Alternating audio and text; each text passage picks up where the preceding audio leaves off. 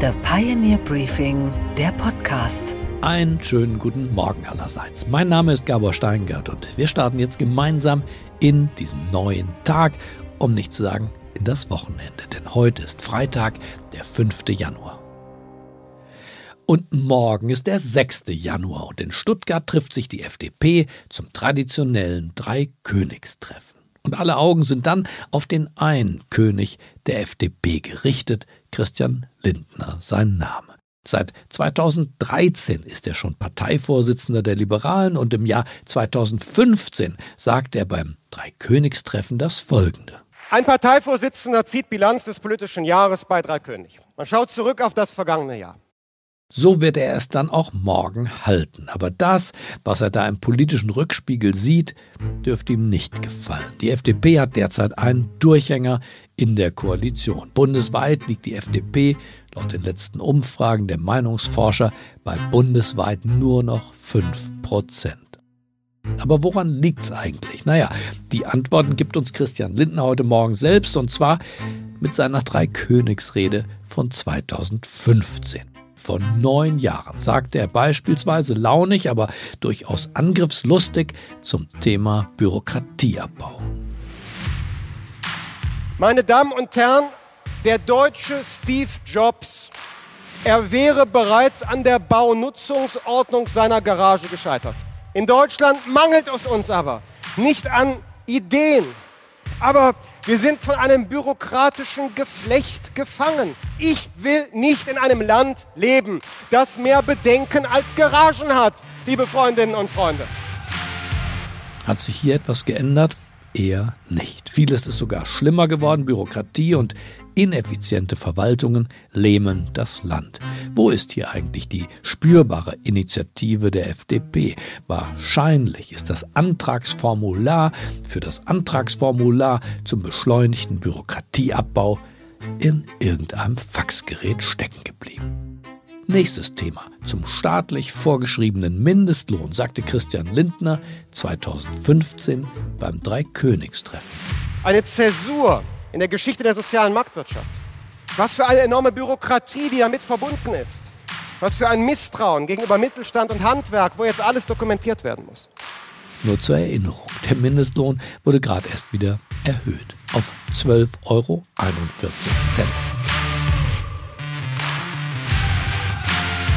Damals, als Christian Lindner ihn kritisierte, lag er noch bei 8,50 Euro. Die Bundesregierung in der auch die FDP sitzt, ist der Empfehlung der Mindestlohnkommission mal wieder gefolgt. War Widerstand wirklich zwecklos, zumal ja die Erhöhung beim Bürgergeld noch auf dem Fuße folgte. Der Staat, kurz gesagt, ist seither nicht schlanker geworden, sondern übergriffig. Dabei war Christian Lindner schon vor neun Jahren mit unserem Staat und seiner Fitness nicht zufrieden. Die schwarzen, roten Sozialdemokraten suchen ihr Heil im Staat. Mehr Umverteilung, mehr Bürokratie, mehr Fürsorge. Und die Fürsorge, die hier noch kritisiert wird, gipfelt ja wohl im Bürgergeld. Über 5 Millionen Menschen bekommen heute diese Lohnersatzleistung. Davon jeder zweite kein deutscher Staatsbürger. Auch eine Entscheidung der Bundesregierung, und der die FDP bekanntermaßen ja beteiligt ist. Zu wenig liberales Profil in der Ampel gefällt zumindest mal den FDP-Wählern und solchen diesmal waren nicht, die sind nämlich auf Fahnenflucht. Und das Selbstbewusstsein der liberalen Mitglieder und auch ihrer Funktionäre ist angeknackst. Das sagt auch Patrick Döring, der ehemalige Generalsekretär der Partei, der uns gestern hier im Pioneer-Studio besucht hat. Ich erlebe eine tief verunsicherte Partei. Das Gespräch mit ihm über den Zustand seiner Partei hören wir gleich. Vorsicht, Klartext. Unsere weiteren Themen heute Morgen. Die Redaktion von The Pioneer hat zum Steuerskandal rund um die Cum-Ex-Geschäfte recherchiert und dafür auch mit dem Investigativjournalisten Oliver Schröm gesprochen. Das sieht nicht gut aus für unseren Bundeskanzler Olaf Scholz, weil eigentlich die Fakten auf dem Tisch liegen. Und die kann dann jeder bewerten, wie er will. Anne Schwed an der Wall Street erklärt den neuen Bitcoin-ETF und wir sprechen über eine ungewöhnliche Resozialisierungsmaßnahme in einem Knast bei Amsterdam. Naja, und über den wirklich legendären Erfindergeist von Henry Ford sprechen wir heute Morgen auch. Der Cum-Ex-Skandal ist der größte Steuerskandal in der Geschichte der Bundesrepublik. Immerhin 30 Milliarden Euro wurden dem Fiskus vorenthalten. Banken hatten Scheingeschäfte und zwar mit Aktien gemacht und bekamen Steuern vom Staat zurückerstattet, Steuern, die sie aber nie gezahlt hatten. Besonders brisant ist, in den Ermittlungsakten taucht immer wieder der Name von Olaf Scholz auf. Aber als was taucht er da eigentlich auf? Meine Kollegin, die Wirtschaftsredakteurin Josie Müller, ist neugierig. Sie hat mit einem der besten Kenner des Cum-Ex-Skandals darüber gesprochen, nämlich mit dem Investigativjournalisten Oliver Schröm. Zusammen tauchen die beiden tief in die Akte Olaf Scholz ein und erzählen auf spannende, auch verstörende, zugleich aber doch auch erhellende Weise, warum Olaf Scholz ein Kanzler unter Verdacht ist. Doch zunächst einmal erklären die beiden, worum es bei Cum-Ex geht, einem sehr komplexen Betrugssystem. Cum-Ex ist kein Produkt made in Germany, sondern ein weltweiter Betrug, der allein Europa und die USA mindestens 150 Milliarden Euro gekostet hat. Geld aus den Steuerkassen der Staaten. Der größte Schaden ist bislang in Deutschland nachweisbar mit mindestens 30 Milliarden Euro. Geflossen ist das Geld an einen besonders erlauchten Kreis von Banken, Steuerfachleuten und finanzkräftigen Privatinvestoren, die nicht nur gelernt haben, Steuern zu vermeiden, sondern auch Steuern zurückerstattet zu bekommen, die sie nie gezahlt haben. Im Mittelpunkt dabei die Kapitalertragssteuer und Aktiengeschäfte rund um Dividendenstichtage, also wenn Unternehmen Gewinne an ihre Anteilseigner ausschütten. Dabei werden Aktien mit, also Cum-Dividendenanspruch gehandelt und ohne, also Ex. Für diese Geschäfte verabreden sich Finanzmarktakteure, die unterschiedlichen steuerrechtlichen Regelungen unterliegen. Oliver Schröm erklärt es so. Das ist ein Aktienkreisgeschäft, das eigentlich wirtschaftlich gar keinen Sinn macht. Da werden Aktien so lang und schnell im Kreis bewegt und kommen dann eigentlich wieder zurück. Und in der Zwischenzeit ist der Eindruck entstanden, dass eine Aktie mehrere Besitzer hat, was einfach ja, physisch eigentlich gar nicht möglich ist, aber elektronisch schon. Und alle dieser falschen oder mutmaßlichen Besitzer bekommen eine einen Anspruch auf Kapitalertragssteuer und die lassen sie sich auszahlen, obwohl sie die vorher gar nicht entrichtet haben. Also es ist wie wenn jemand äh, sich ein Getränk kauft und auf der Flasche ist ein Bon drauf, den nimmt man dann mit und zu Hause wird er ein paar Mal kopiert und dann wird er auf Tante Erna, auf die Schwester und auf den Bruder verteilt und alle gehen in den Supermarkt und lösen diesen Bon ein. Das wird im Supermarkt nicht funktionieren, aber bei dem Aktiengeschäft mit Cum-Ex funktioniert's. Also anders als sonstige Steuerbetrügereien geht es da nicht darum, irgendwie sein Geld irgendwo zu verstecken in Liechtenstein oder auf den Caymans oder auf den Bahamas, sondern es ist ein aktiver Griff in die Steuerkasse. Da holt man mit diesem Trick Geld raus, das einem nicht gehört. Auf gut Deutsch ist Diebstahl. Inzwischen ist Cum-Ex verboten. Banken und Investoren mussten bereits Milliarden an die Finanzämter zurückzahlen darunter auch die Hamburger Privatbank MM Warburg. Das Besondere dieses Falls Warburg ist nicht die Schwere der Tat, sondern ausschließlich die Tatsache, dass der heutige Bundeskanzler in diesen Fall involviert war. Mehrfach und auch in sehr vielen Details. Und immer ging es um die Rückzahlungsforderungen des Staates in Millionenhöhe, auf die die Warburg-Banker verständlicherweise so gar keine Lust hatten. Also morsten sie den ersten Mann des Staates an, für sie in Hamburg als dann Olaf Scholz. Sehr eng wurde im Spätsommer 2016, weil die Hamburger Finanzverwaltung das gestohlene Geld zurückhaben wollte, war klar, die Inhaber müssen sich mit Olaf Scholz treffen und ihm die ganze Sache vortragen. Das tut man ja nicht, damit man es mal irgendwie dem Bürgermeister erzählt hat, sondern das bringt man in Verbindung mit irgendeiner Hoffnung. Einer der Anwälte von diesen beiden Bankinhabern sagte mal, der Sinn der Treffen mit Olaf Scholz war, dass sich anschließend die Forderung, die Millionenforderung in weiße Wölkchen auflösen sollen. Und genau das passiert. Ohne großes Aufsehen, fern vom Blick der Öffentlichkeit, lässt die Stadt ihre Forderung für 2009 verjähren. Die Hamburger Finanzbehörde wird im Nachhinein sagen, dass diese Entscheidung ohne irgendeine Einflussnahme getroffen worden sei. Hinzu kommt, die für das Jahr 2010 zurückgeforderten 43 Millionen werden auch erst dann eingezogen, weil das Bundesfinanzministerium eine entsprechende Anweisung herausgegeben hat kurz bevor auch dieser Anspruch verjährt wäre. Insofern bleibt die Frage, warum?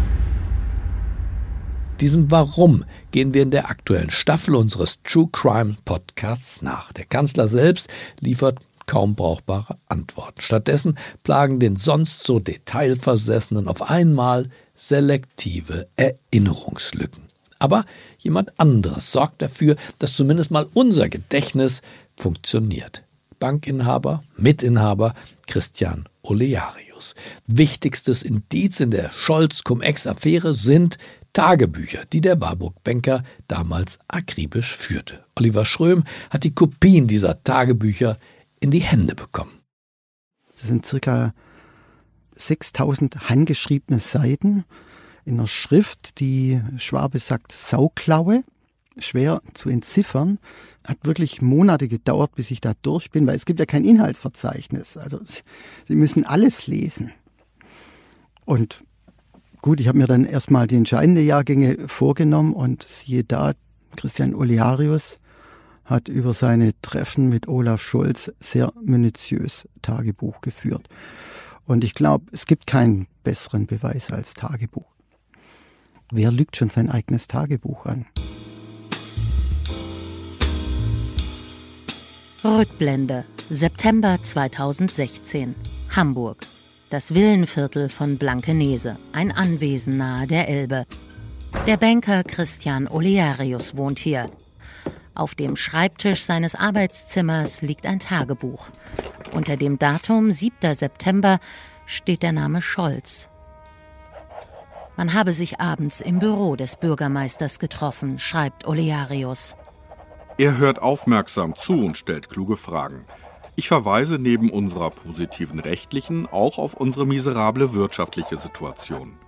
Wir bekommen nichts versprochen, erwarten, fordern das auch nicht. Jederzeit könnte ich mich melden, er erwarte das auch in dieser Angelegenheit. Wir diskutieren noch Hamburger Themen, werden auch im Rat gefragt.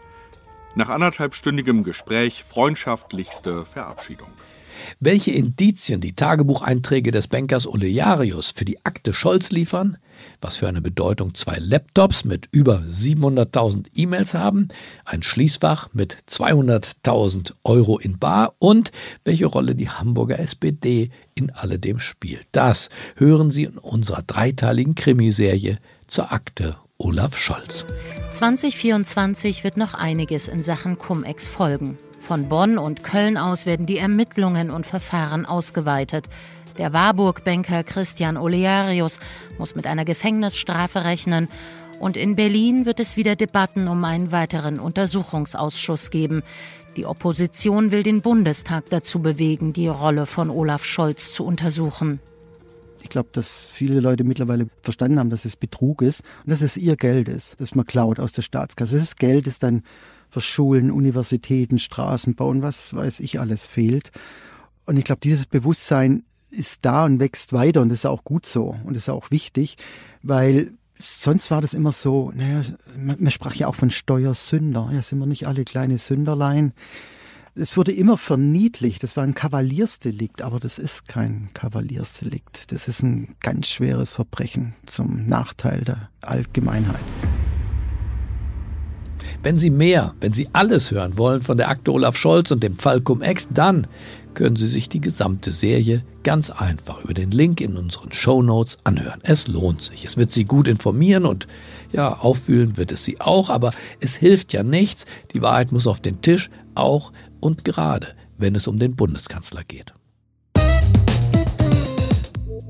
Wer wollen die Liberalen eigentlich sein und warum soll man sie überhaupt wählen? Diese Frage muss die FDP beim Dreikönigstreffen an diesem Wochenende klären. Patrick Döring ist 50 Jahre alt, Hannoveraner und seit 30 Jahren in der FDP aktiv. In den Jahren 2012 und 2013 war er Generalsekretär.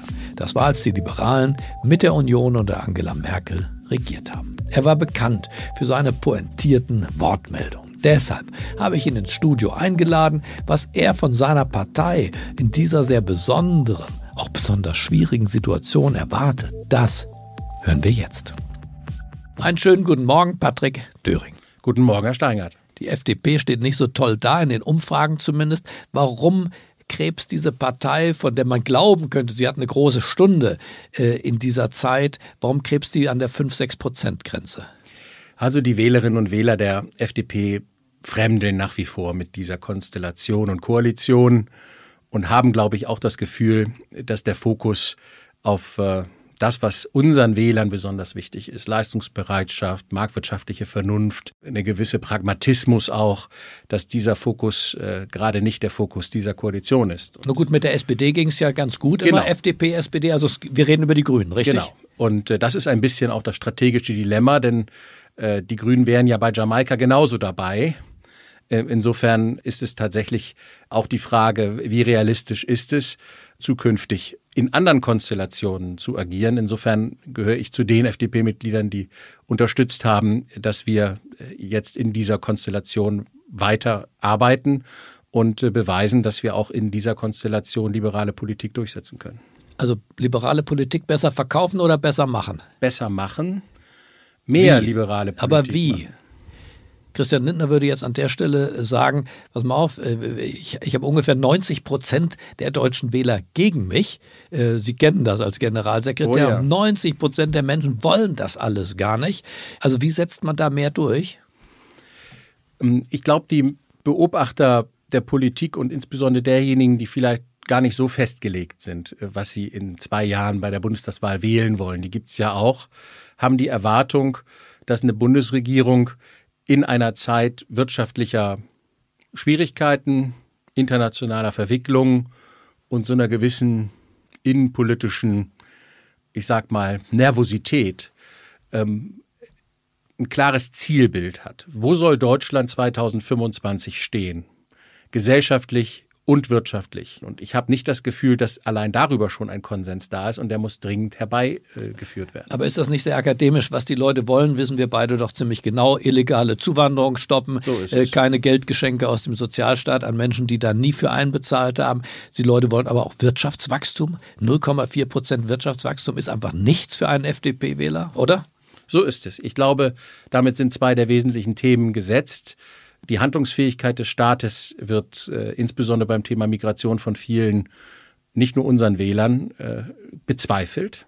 Und äh, wir geben insgesamt, da will ich auch die Union gar nicht aus der Mitverantwortung ziehen in den Ländern, keine ausreichende Antwort auf diese Frage. Was wäre die ausreichende Antwort? Also zunächst einmal bin ich ja froh, dass ähm, der Widerstand gegen äh, Grenzkontrollen aufgegeben wurde, zeigt ja auch schon Wirkung. Aber es ist natürlich nicht verstehbar, dass Millionen Deutsche in Tunesien und Marokko Urlaub machen und wir gleichzeitig uns nicht in der Lage sehen, in diese Länder äh, Menschen, die hier keine Chance auf eine Asylberechtigung äh, haben, zurückzuschicken, als Beispiel. Ein FDP-Politiker ist dafür zuständig. Wir, wir sind ist der Sonderbeauftragte geradezu so für Rückführungsabkommen. Ich will ja auch gar nicht sagen, dass das leicht ist, aber man muss ja sagen, das ist schwer verstehbar da draußen. Wir äh, haben eine große Hilfsbereitschaft gegenüber ukrainischen Flüchtlingen bewiesen, zu Recht. Wir haben ihnen den Zugang zum Arbeitsmarkt im Vergleich zu allen anderen extrem erleichtert. In allen anderen Ländern in Europa um uns herum, die es genauso gemacht haben, arbeiten zwischen 70 und 80 Prozent dieser Personen. In Deutschland keine 20 Prozent. Die Schuldenbremse ist das große Thema der FDP. Reicht das oder ist das ein Fetisch, der gar nicht zieht? Inhaltlich richtig. Ich glaube nach wie vor in der Botschaft zu sperrig. Ähm, die FDP ist, muss Garant dafür sein, dass ein Staat, der so viel einnimmt wie noch nie in seiner Geschichte, mit diesem Geld auskommt. Und das ist auch etwas, was äh, viele Bürger verstehen. Und ähm, unabhängig von Verfassungstechnik äh, ist das, glaube ich, auch die Erwartung ganz vieler, dass ein Staat es schafft, seine Kernleistung zu erfüllen und gleichzeitig mit den vorhandenen Steuermitteln auszukommen. Gibt es irgendeinen Zaubertrick, den Sie mit Blick auch auf das Dreikönigstreffen Ihrer Partei aus der Distanz, aus der Hannoveraner Distanz empfehlen würden, wo Sie sagen, kommt, daran hat noch gar keiner gedacht, aber da, da könnte man, Sie waren früher ja ein, ein kreativer Generalsekretär, auch, auch, ein, auch ein frecher, quirliger. Gibt es da irgendwas, was wir noch gar nicht diskutiert haben, was da raushelfen könnte? Wenn die FDP wieder Garant dafür wird, umsetzbare, bürokratiearme, schnelle staatliche Leistungen wieder herbeizuführen und gleichzeitig dafür abverlangt, den Bürgerinnen und Bürgern selber auch Leistungsbereitschaft zu zeigen, dann könnte das ein Oberthema sein, das auch unsere Mitglieder zunächst einmal, aber dann auch unsere Wähler im Grundsatz motiviert. Ich erlebe eine tief verunsicherte Partei. Wenn ich mit, ich habe 650 Mitglieder und kenne davon ziemlich viele in meinem Kreisverband, äh, wenn ich mit denen in Kontakt trete, sehe ich und höre ich ganz viel Verunsicherung. Verunsicherung worüber? Ist unsere liberale Botschaft sozusagen, ist die zu hart oder ist die zu leise oder ist die nicht spitz genug? Es gibt eine große Verunsicherung, wie man sich positionieren soll, sicher auch in einer Meinungswelt, die sehr viel breiter geworden ist, äh, von AfD bis jetzt Wagenknecht. Und unsere Partei fehlt es zurzeit ein Stück weit unseren Parteimitgliedern auch ein Selbstbewusstsein, mit einer starken liberalen Haltung herauszugehen, was uns äh, ganz sicher in den kommenden Wahlen äh, nicht gut tun wird. Das heißt, die spätrömische Dekadenz zum Beispiel von Guido Westerwelle, die ja polarisiert hat, war am Ende, würden Sie sagen, kommunikativ dennoch nützlich? Absolut, weil ähm, am Ende man vielleicht die Wortwahl nicht äh, gut gefunden hat, aber die Stoßrichtung unterstützt hat. Und ich wünsche mir von Dreikönig sehr und hoffe sehr, dass das den Rednerinnen und Rednern gelingt, dass der Partei dieses Selbstbewusstsein gegeben werden kann, auch inhaltlich sich durchaus auch gegen ein Meinungsklima zu wehren, äh, das äh, manchmal wenig Raum für liberale Politik lässt. Und manchmal muss es auch rumsen. Immer. Politik ist Raufen nach Regeln. Vielen Dank, Patrick Döring. Sehr gern. Und was ist heute an den Finanzmärkten los? Da schauen alle auf eine neue Art von ETFs. Und was dahinter steckt, das weiß unsere Kollegin in New York ganz genau. Einen wunderschönen guten Morgen, Anne. Hi, Gabor. Die Wall Street plant ja ein ETF mit der Kryptowährung Bitcoin. Anne, sag uns, was ist das Besondere daran und wer braucht eigentlich so einen ETF? Also das Besondere ist, dass der Zugang zu Kryptowährungen dadurch für normale Anleger vereinfacht wird. Bisher konnte man an den Kurssteigerungen der Kryptowährung ja nur mit profitieren, wenn man selbst direkt die Kryptowährung kauft und hält. Und zwar über zum Beispiel Kryptobörsen, die ja unreguliert sind, was es für Investoren sehr riskant macht, weil das haben wir ja gesehen an der Pleite von zum Beispiel der Börse FTX. Da kann einem, wenn man Pech hat, das ganze Geld verloren gehen. Zum anderen müssen sich Anleger bisher mit den komplizierten Mechanismen der Blockchain-Technologie auseinandersetzen, um Kryptowährungen selbst zu besitzen. Indirekt konnte man bisher an der Börse nur an den Kursgewinnen von Kryptowährungen mit profitieren, wenn man zum Beispiel Aktien von Kryptofirmen wie zum Beispiel Coinbase kauft. Bei einem Bitcoin Spot ETF jetzt hält der Anbieter des ETFs die Kryptowährung wirklich selbst eins zu eins und der ETF bildet somit die Kursentwicklung der Kryptowährung, also in dem Fall Bitcoin eins zu eins ab.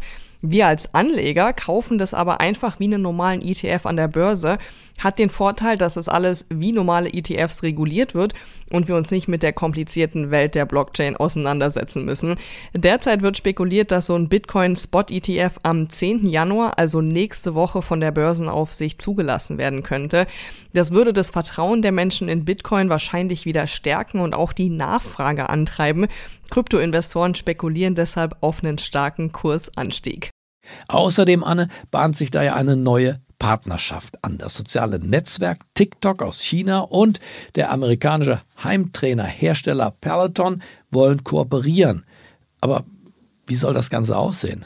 Ja, die Nachricht hat mich gestern auch echt überrascht und freut mich irgendwie auch für den doch sehr angeschlagenen Home-Trainer-Hersteller. Peloton erhofft sich dadurch in der Öffentlichkeit wieder als cool und hip wahrgenommen zu werden und sich eine größere Zielgruppe zu erschließen. Ziel ist es ja, sich als Fitnessfirma mit monatlichen Gebühren zu etablieren und nicht einfach nur als Hersteller von Home-Trainern. Seit der Corona-Lockdown ja vorbei ist und die Menschen wieder raus und in die Fitnessstudios gehen, um eben Sport zu machen, waren die Umsätze von Peloton deutlich gefallen. Und mit dieser Partnerschaft mit TikTok jetzt soll so eine Art Fitness-Community entstehen mit dem Namen TikTok Fitness Powered by Peloton. Ne? Da wird es dann kurze Fitnessvideos geben, aber auch längere Live-Kurse von Peloton-Trainern. Das Ganze auch dann in Zusammenarbeit mit TikTok Fitness Influencern.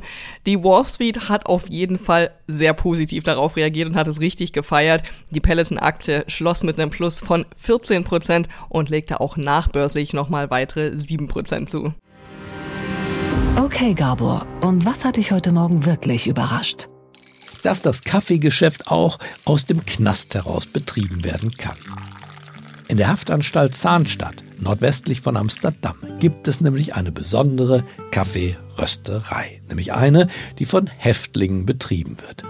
Die Idee kam von Ex-Häftling Jamül Lampe. Er war selbst sechsmal inhaftiert, nur bis er sich entschloss, aus diesem Teufelskreis auszusteigen. Jetzt bringt er den Gefangenen in Workshops Tätigkeiten des Kaffeehandwerks bei und denjenigen, die rauskommen, denen hilft er bei der Arbeitssuche. So erklärt er es in einem Interview mit der ARD. Wir wollen Ihnen helfen, während der Haft wieder zu einer besseren Arbeitsform zu finden. Ihnen eine Perspektive bieten, sicherstellen, dass Sie ein Handwerk, einen Beruf erlernen, damit Sie über genügend Ressourcen verfügen, um nach der Haft richtige Arbeit zu finden.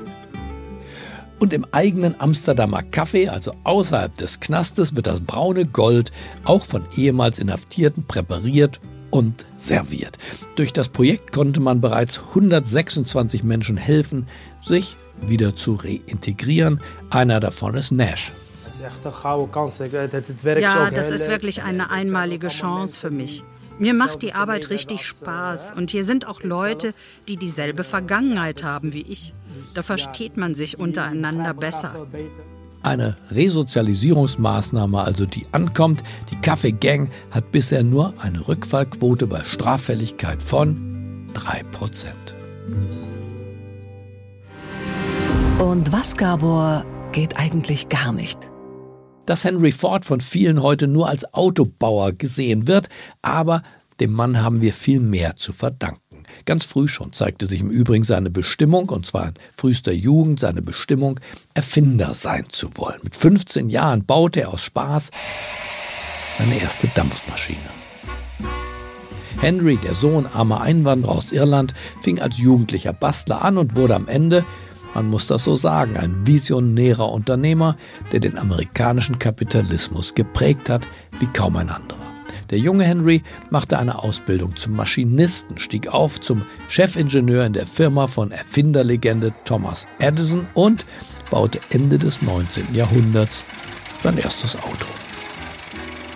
Mit der Gründung der Ford Company legte er den Grundstein, um seinem ganz großen Ziel näher zu kommen ein Auto zu bauen, das sich jeder Amerikaner auch leisten kann. Dazu perfektioniert er eben nicht nur das Auto, sondern auch dessen Produktion. Das ist auch das, warum Tesla-Chef Elon Musk in Henry Ford ein Genie der Spitzenklasse sieht. Für dessen neue Form der Massenproduktion wird er heute verehrt. Not so much the invention of the automobile, but the, the invention of the factory the mass manufacturing. And for that, Henry Ford deserves a tremendous amount of credit. He was next level genius. Vor allem die Erfindung des Fließbands, an dem jeder Arbeiter und jede Arbeiterin ein kleines Teil an das Auto dran baut, das war seine Erfindung und das war der Game Changer. Die Herstellung eines Autos konnte jetzt maximal beschleunigt werden. Von ursprünglich 12 Stunden, 13 Minuten pro Auto auf nur noch eine Stunde 33 Minuten. So erklärt es uns die Dokumentation des amerikanischen TV-Senders PBS. Under the old stationary system, the record time for assembling a car had been 12 hours and 13 minutes. Using the assembly line process, it took 1 hour and 33 minutes. Henry Ford aber dachte nicht nur an das Auto und nicht nur an die Produktionsweise des Autos, sondern er dachte auch an die Menschen, also an seine Belegschaft. Und darum verkündete er heute vor genau 110 Jahren den 8-Stunden-Arbeitstag. Das entsprach einer deutlichen Verkürzung der Arbeitszeit. Außerdem erhöhte er noch bei der verkürzten Arbeitszeit, die Löhne. Die Idee dahinter, wer weniger arbeitet und mehr verdient, der hat auch mehr Zeit zu konsumieren. Und der Satz von Henry Ford dazu, der sich bis heute gehalten hat, lautet, Autos kaufen keine Autos. On the road again. Just can't wait to get on the road again. The life I love is making music with my friends. And I can't wait to get on the road again. Ich wünsche Ihnen einen gut gelaunten Start in diesen neuen Tag. Bleiben Sie mir gewogen, es grüßt Sie auf das Herzlichste. Ihr Gabor Steingart. On the road again, going places that I've never been, seeing things that I may never see again. I can't wait to get on the road again. On the road again,